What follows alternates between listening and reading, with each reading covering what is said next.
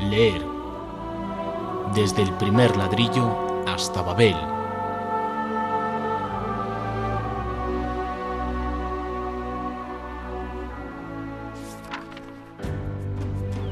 Leer. Desde la primera página hacia una meta eterna.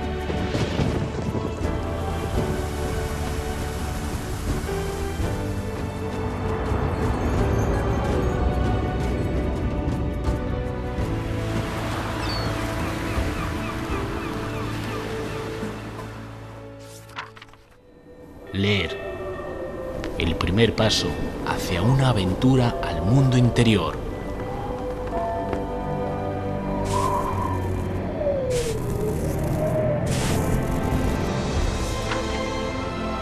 Letras oídas. Un espacio para reflexionar.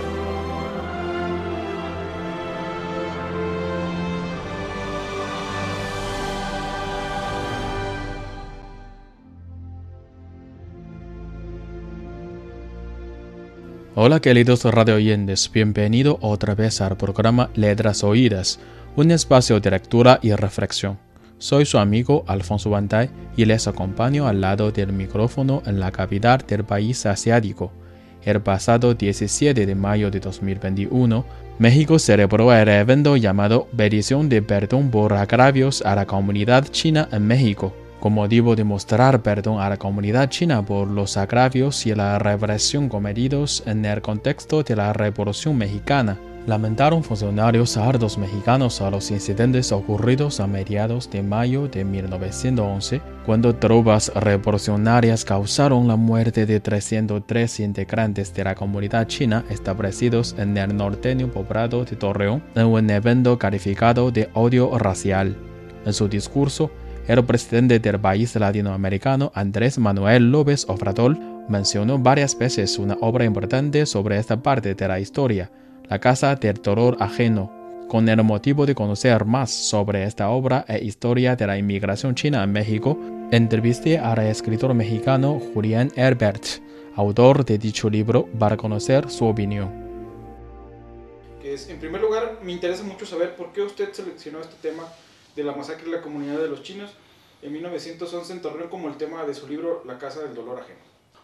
Bueno, para mí esta es una historia que me ha acompañado desde la infancia. Yo vivo en el noreste de México, en Saltillo, que es una ciudad cercana a, a donde sucedió la masacre. Y una de las primeras razones por las que me interesó este tema, pues es esa cercanía y ese sentimiento de, de pertenencia regional. También me parece que las historias de migración son muy importantes para México y esta es, esta es una de ellas y es una historia compleja. Eh, pero en el proceso, además, y eso también me, me hizo muy cercana eh, la historia, el, ir conociendo aspectos de la cultura china, de la filosofía china sobre todo, eh, y de mucha de su literatura también fue, fue algo que me, que me encantó. Y la historia de, China del siglo XIX me parece que es una historia eh, trágica, intensa, épica. Entonces, todos estos elementos creo que, que, son lo que traté de reflejar en, en, La Casa del Dolor Ajeno. Según leí, organizó su narración basándose en entrevistas, observaciones, trabajos de biblioteca y reflexión personal. En la estructura de su obra, ¿cuál es su objetivo principal? ¿Mostrar la verdad, la búsqueda, las razones históricas o una reflexión sobre dicho caso? Me parece que es difícil hablar de, de, la verdad en un sentido absoluto, pero para mí sí era muy importante traer las voces, de algún modo, las voces de, las víctimas. Me parece que el, el, relato de las víctimas de las atrocidades es siempre un tema muy complejo porque, el, porque lo que sucede con las historias de violencia es que las víctimas se quedan sin voz y entonces creo que la única manera de, de, encontrar esa voz es tratar de reconstruirla con los testimonios, con, la, con esa mirada fragmentaria. Y para mí era un poco como tratar de armar un rompecabezas. Creo que esa es, eh, por eso la estructura del libro está, está planteada eh, con distintos fondos materiales y, y también de, desde la perspectiva de la narración oral en algunos casos o de la narración eh, popular. Mi, creo que mi principal interés es también eh, conectar la visión del, de la historia, la visión del pasado, con la problemática del presente, ¿no? con, un, con un sentido de que la historia nos pertenece como sus herederos y, y además de honrar a las víctimas, también creo que, que es importante aprender de los errores del pasado. Como sabemos, México es un Estado-nación basado en razas mezcladas, como por ejemplo los criollos, mestizos, indios. ¿Dónde inició el brote de discriminación a los chinos en los primeros años del siglo XX? A mí me parece que la discriminación que se da contra la migración china en el norte de América es un fenómeno complejo que no le corresponde nada más a México, sino que está conectado con formas de discriminación que se extendieron por México, Estados Unidos y el Caribe.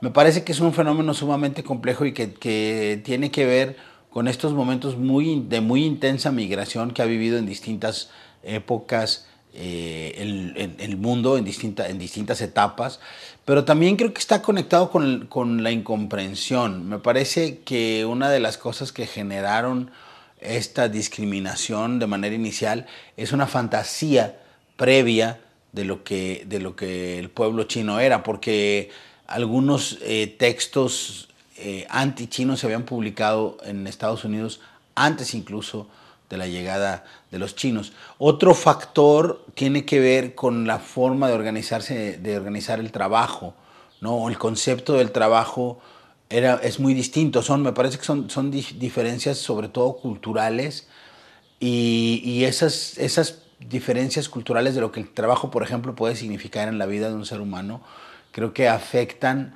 eh, la recepción de, la migración china en, el norte de América y en el Caribe. Eh, pero también un, último factor es que una parte de la comunidad china, gracias al, trabajo que hizo, logró un grado de prosperidad eh, muy notorio en Torreón en la ciudad de Torreón específicamente, que era la, en la comunidad china más rica de México, era la de Torreón, era la que tenía mayor prosperidad. Y me parece que también ahí hay un tema de, de un complejo de envidia eh, por, por, la prosperidad que, que, había adquirido la comunidad china eh, su, con su trabajo como en lo inmobiliario y, y en el cultivo de hortalizas. ¿Y este fenómeno social cómo se convirtió en una gran masacre? ¿Cómo afecta la situación de inmigración china en México? Bueno, a mí me parece que, la, que los elementos que, que, nutren a la masacre es, es, por supuesto, una ideología eh, racista y una ideología eh, de incomprensión del otro y una serie de complejos eh, vehículos históricos, pero también creo que el factor decisivo es la Revolución Mexicana, porque el hecho sucede en medio de una batalla y es una de las primeras batallas importantes de la Revolución Mexicana. Entonces, lo que creo es que, que como sucede con los grandes desastres, hay una confluencia de factores y lo que me parece más eh, eh, terrible es cómo en lugar de haber un reconocimiento inmediato del suceso, hay un intento de, de ocultarlo durante, durante muchos años y en ese sentido me parece que, que eh, ha sido muy importante como esta reivindicación de, de hacer, hacernos cargo como sociedad de una historia de infamia.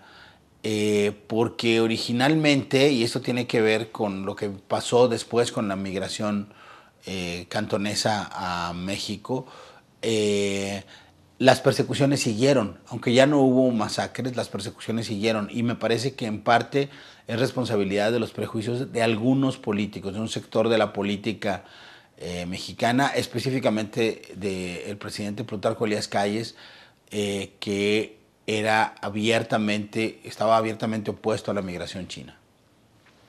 ¿Cómo podemos considerar justamente el destino de la comunidad de los chinos en la Revolución Mexicana?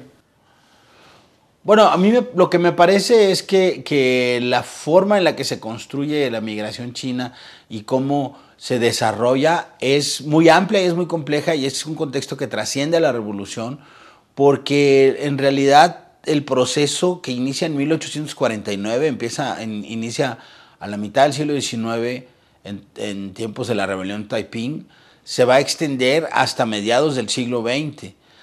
Y lo que me parece es que uno de los mayores prejuicios era que la comunidad china no estaba integrándose al, lugar donde, eh, donde llegaban, que era México o Estados Unidos. Y la historia nos ha demostrado que ese era un prejuicio equivocado. La comunidad china ha nutrido la vida y la historia de estos territorios y ha sido una de las migraciones eh, más fuertes. En, un, en una ocasión en la ciudad de Tijuana le pregunté a un amigo que cuál era la comida folclórica tradicional de Tijuana y él me dijo que era la comida china, porque el impacto de la cultura china en algunas de las ciudades mexicanas es muy profundo y, Torreón no es la excepción. En el discurso del presidente AMLO en el 110 aniversario de la masacre, él mencionó su obra como fuente académica. Como autor del libro, ¿qué piensa usted de dicha expresión de perdón y la relación entre los dos pueblos hoy en día? A mí me parece que es un evento muy trascendente porque el, el, que el presidente de la República coloque esta historia en la agenda nacional cambia el acercamiento eh, de, de, esta visión que era hasta hace algunos años regional, que parecía como una historia soterrada en, en, solo en el territorio del norte de México, para convertirlo en una problemática y en una dinámica de alcance internacional, de una reflexión que ya está planteada por otros objetos de la cultura, por ejemplo la película sonora, y me parece que este es uno de los, ha sido un proceso de los últimos años, la reivindicación de la raíz china y sus conexiones con un sector importante de la cultura mexicana. Entonces me parece que, que lo primero que hay en este gesto es esta búsqueda de reconciliación entre las distintas raíces mestizas de México, incluyendo por supuesto esta, esta vertiente china. Ahora, también me parece que es un gesto que en el, en el ámbito de la comunidad internacional llama a la concordia y llama al reconocimiento de los errores históricos y al, de alguna manera como en las relaciones internacionales también es necesario estos procesos de sanación, de, de, de enfrentar los traumas como una gran familia humana que somos. Usted fue invitado a China hace años como escritor visitante. También nos gustaría conocer su experiencia personal en China. ¿Cómo fue aquel año, si no me equivoco, el año 2017, en el país asiático y qué escribió? Bueno, yo estuve eh, como haciendo una residencia de dos meses en la ciudad de Shanghai.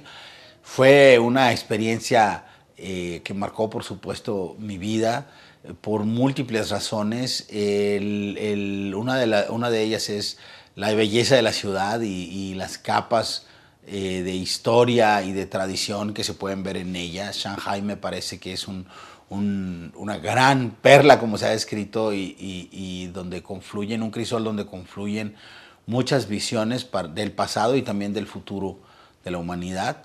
Eh, y, mi experiencia también fue encontrarme con, eh, la calidez del pueblo chino, que es algo que, a lo que yo no estaba, con lo que yo no estaba familiarizado. Eh, eh, la, manera de la convivencia muy, muy intensa y muy fresca en la vida en las calles. Para mí hay un tema ahí que, es, me parece que es muy distinta a la sociedad china, por supuesto, a la mexicana, pero también creo que hay un trasfondo de, acercamiento y de simpatía que tiene que ver con, la risa fácil, por ejemplo.